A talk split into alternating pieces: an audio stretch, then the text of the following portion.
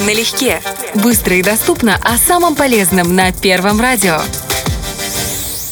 Весной многие сталкиваются с проблемами кожи ног. Казалось бы, мы продолжаем носить закрытую обувь, и от этого она вроде как подвергается меньшему воздействию. Но, к сожалению, это не работает. Весна – период сухости кожи, натоптышей, мозолей и других неудобств. Как помочь ножкам выглядеть здоровыми? Сейчас постараемся найти ответы. Налегке.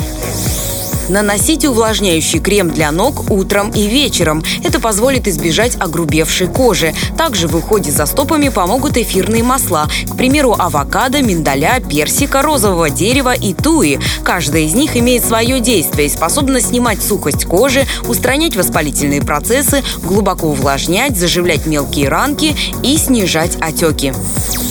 Налегке. Не стоит забывать о ежедневной зарядке для ног. Элементы занятий могут быть самыми простыми. Хождение на носочках и на пятках, рисование и вращение ступней, захват предметов пальцами. Также после целого дня на ногах рекомендуют делать контрастный душ, ванночку с морской солью и массаж стоп. Эти процедуры снизят мышечное напряжение и усталость. Налегке.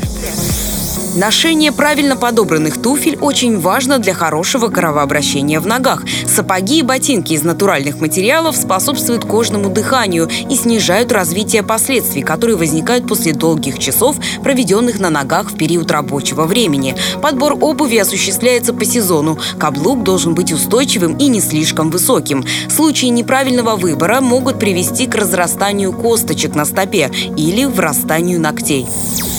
Налегке.